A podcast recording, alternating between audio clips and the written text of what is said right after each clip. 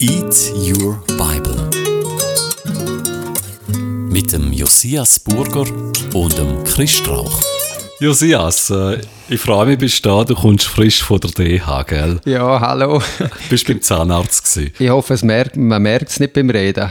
Nein, du hast vor allem ganz weiße Zähne wieder. Ja, blitzblank. Blitzblank. Aber ein bisschen, ja, ein bisschen rot ist schon das Zahnfleisch rum. Sie hat mir da schon recht auf den Zahn gefühlt. Ja, da muss man immer also rundum putzen, ist bei mir auch so. Und dann kommt immer so die, die Frage, nehmen Sie denn auch Zahnseide und äh, dann gibt es ah, ja. auch die Stäbchen, die man zwischen Zähnen kann. Äh, welche nehmen Sie? Nehmen Sie beide? Wie viel? Und du bist immer so wie, wie immer der äh, ja, Anklagte auf der Anklagebank. Und dann sagst du einmal, ja, ja, regelmäßig, regelmäßig. Aber ich brauche schon, ich dann schon schauen, dass ich hin und wieder mal ein bisschen Zahn siedle. Ja, das mache ich auch. Eben, das ist sehr wichtig.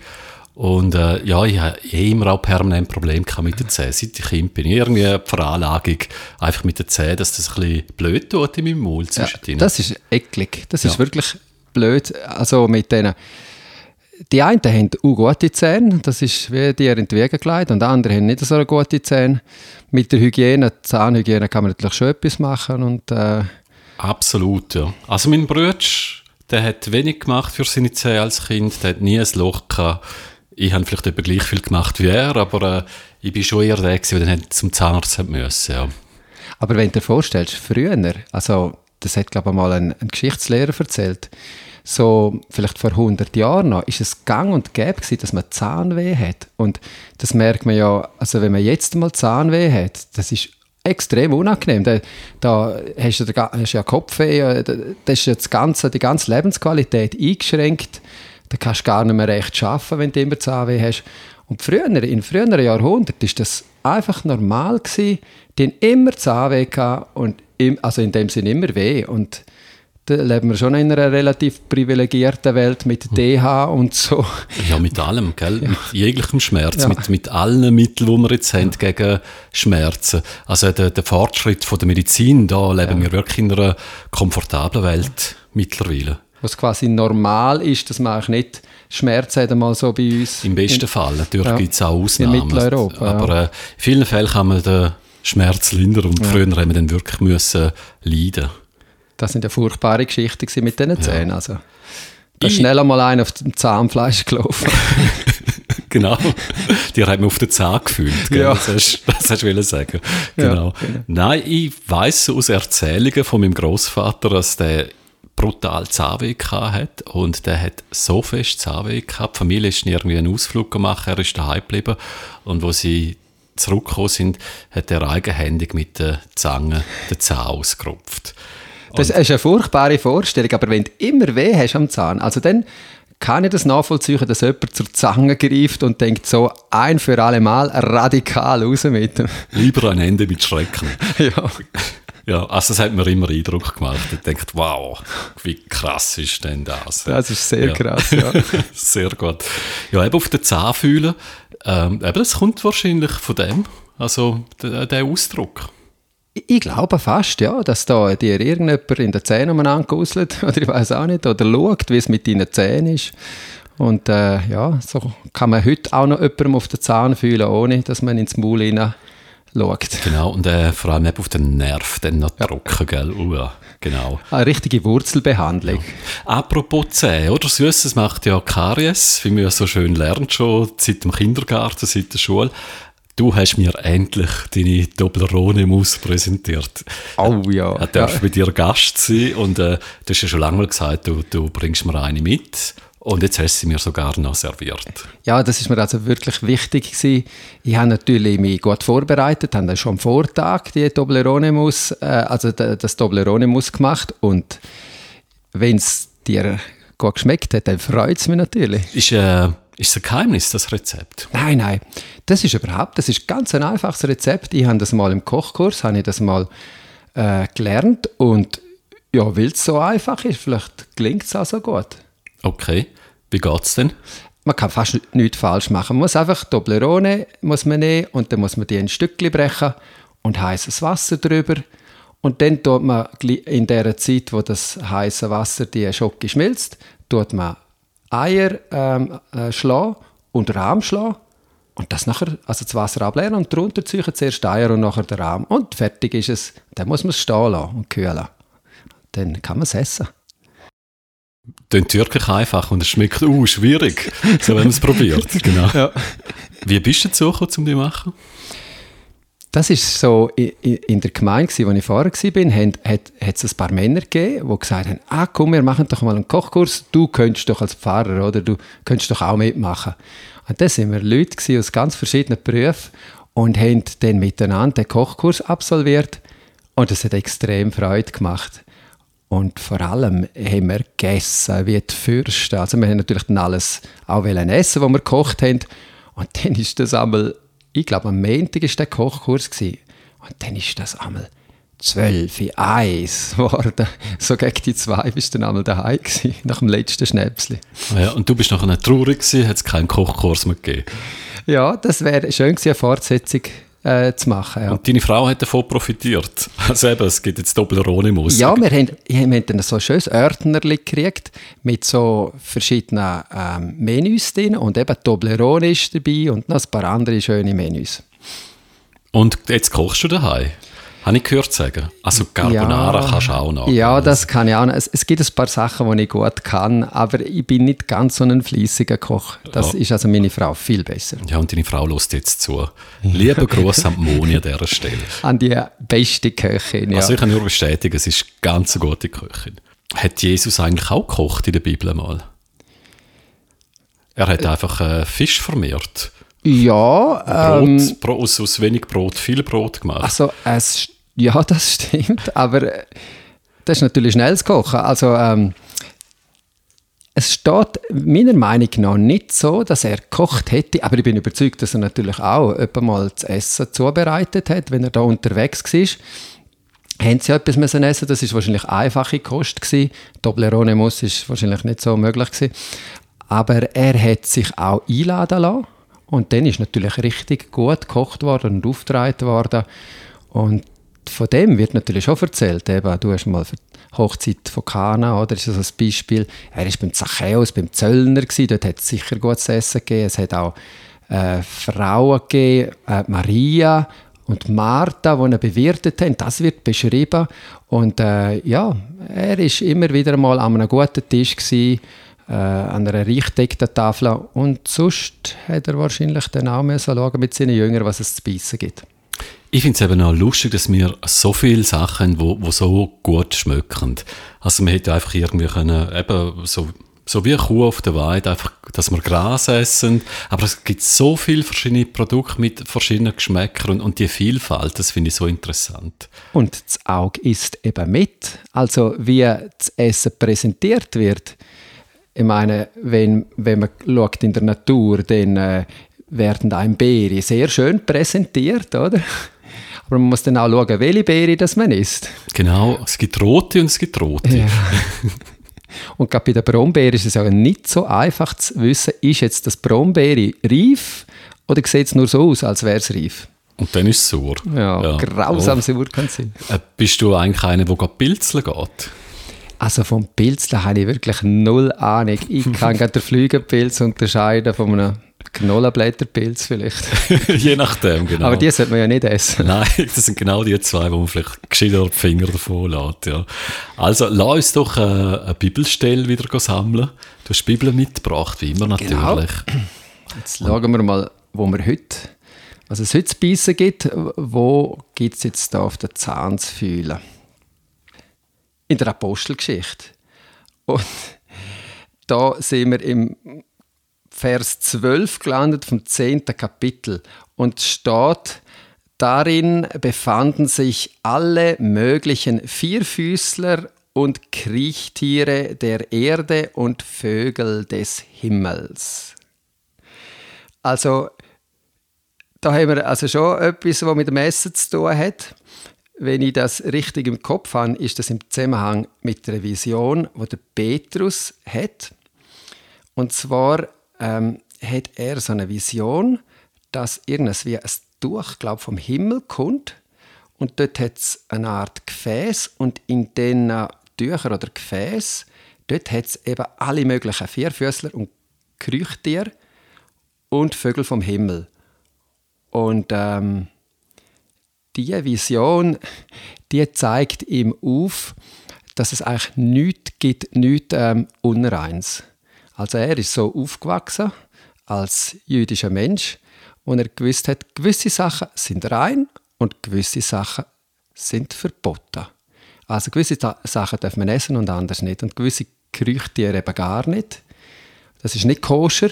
Mhm. Und jetzt kriegt er wieder die Vision vom Himmel, es gibt nichts Unreins. Also die äh, Essensgebot, wo er als Jude kennengelernt hat, die gelten eigentlich jetzt nicht mehr mit dem Neuen, wo mit dem Jesus gekommen ist. Jetzt sind wir wieder beim Essen gelandet. Also es ist in dem Sinn genau die Fortsetzung von dem, was wir schon geredet haben.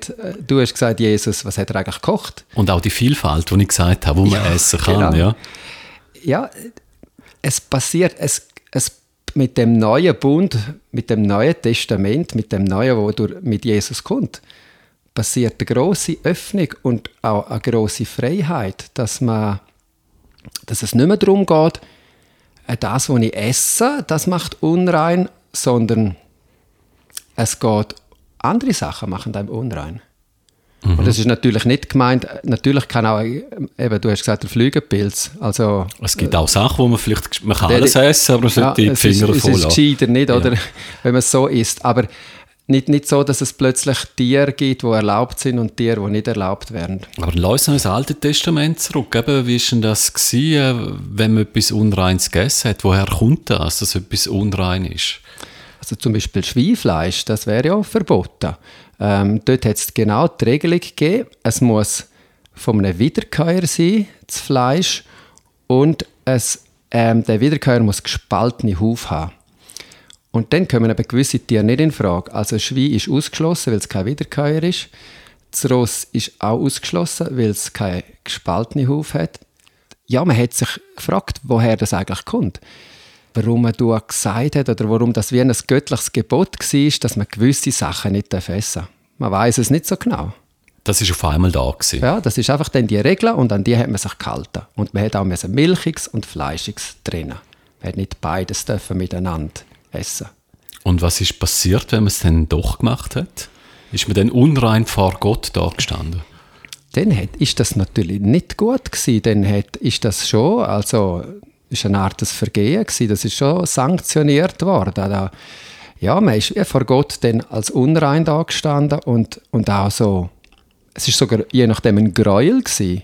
Also wenn man jetzt so Krustentier, so Krebs oder so gegessen eben so Krüchtier, wie es jetzt da heißt, so wie das der Petrus da erlebt in seiner Vision. Wenn der Petrus das nur schon sieht, dann muss es ihn schon fast grusen und er denkt, oh, das soll ich essen. Weil die Vision ist, äh, wird ihm wie vorgesetzt zum Essen. Mhm. Und dann, dann muss ihn das schon grusen und jetzt plötzlich hört er, nein, du darfst das auch essen, wenn du das willst essen. Wenn es um Reinheit geht, dann geht es darum, was für Sachen sind sonst, die die quasi unrein machen. Sind es unreine Gedanken vielleicht oder so? Ja. Eben weg vom Weltlichen, würde ich sagen, in dem Fall, vom Materiellen, sondern eben, dass die anderen Sachen unrein machen ja. und nicht irgendwie etwas Sachliches, ein Gegenstand, etwas Physisches, wo man heben kann genau, und dann essen kann. Genau.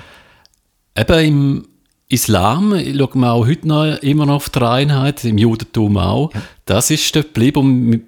Und im Christentum da haben, haben wir eigentlich mehr das Glück, dass wir mehr Zuschlag haben, oder? Ja, das ist ja dann auch ein Thema nachher in der Reformationszeit. Dort ist dann auch die Frage, gibt es gewisse Zeiten, wo man dann auf Essen soll verzichten und fasten tut? Aber und dann ist dann die Sache mit dem Wurstessen gewesen, darf man in der Fastenzeit überhaupt Fleisch essen oder nicht? Das ist ja dann, hat dann der Zwingli selber zwar nicht gemacht, aber, aber äh, der, der Froschauer, der, der Buchdrucker hat es gemacht.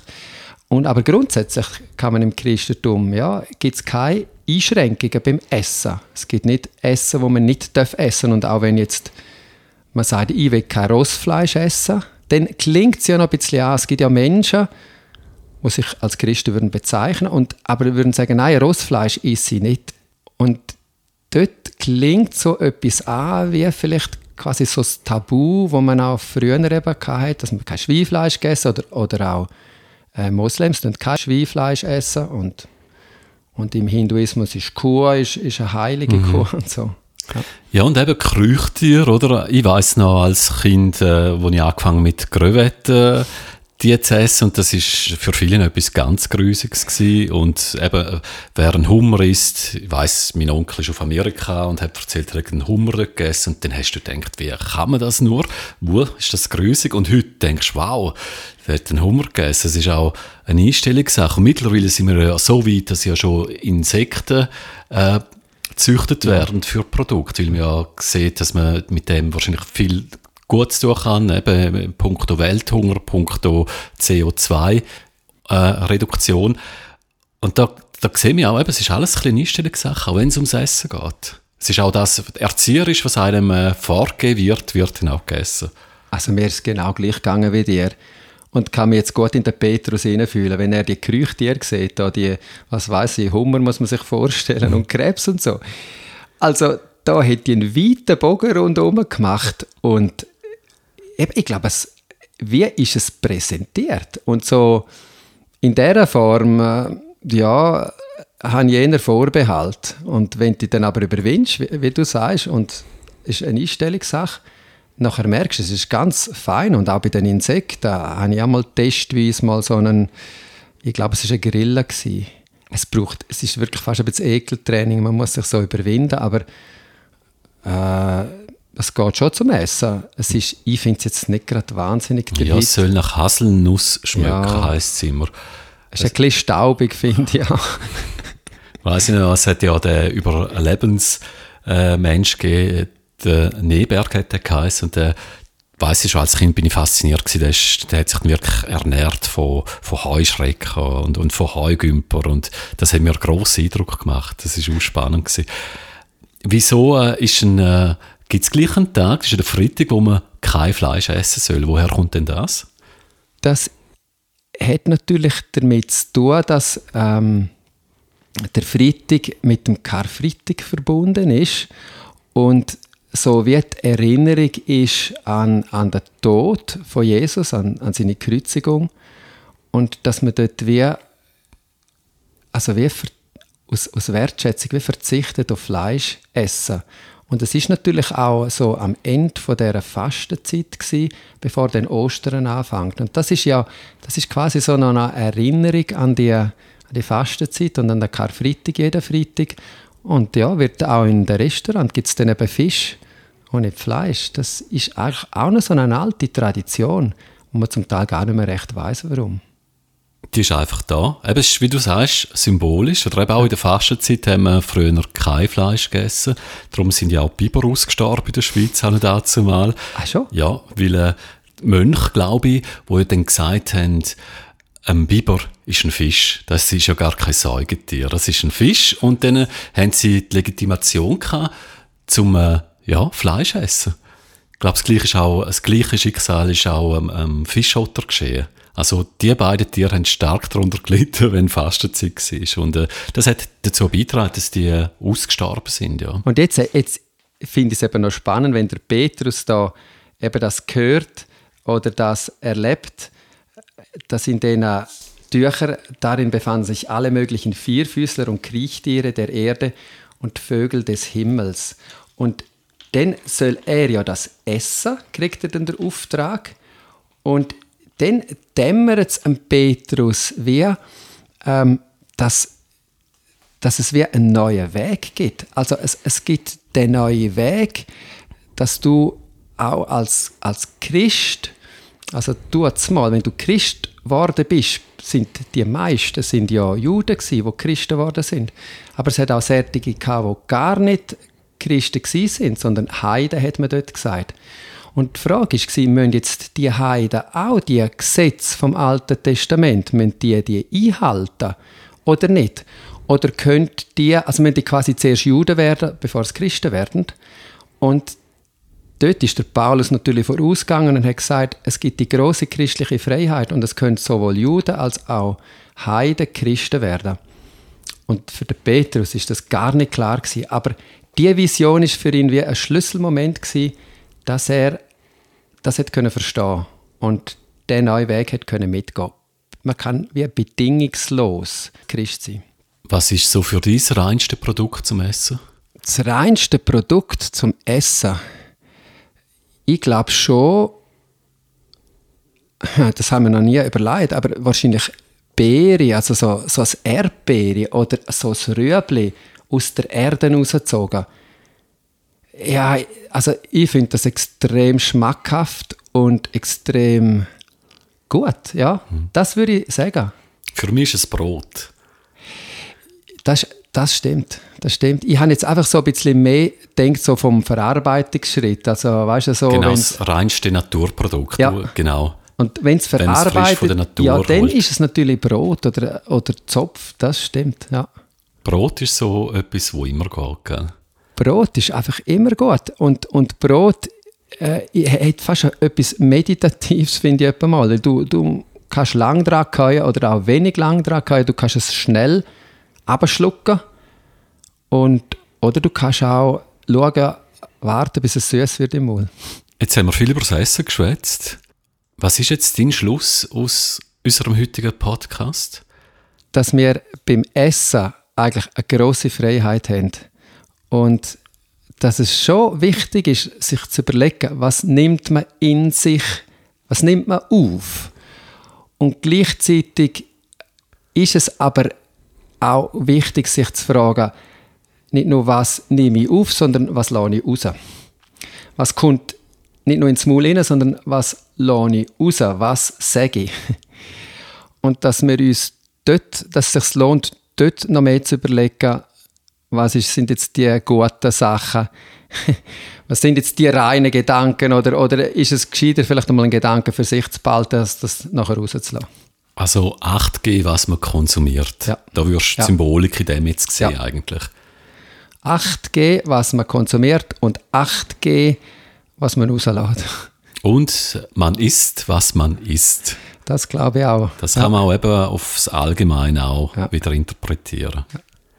Josias, ich komme das nächste Mal wieder zu dir. Ich freue mich jetzt schon wieder auf Carbonara mit Dessert Toblerone Mousse. Da haben wir auch Vision, oder, vor uns.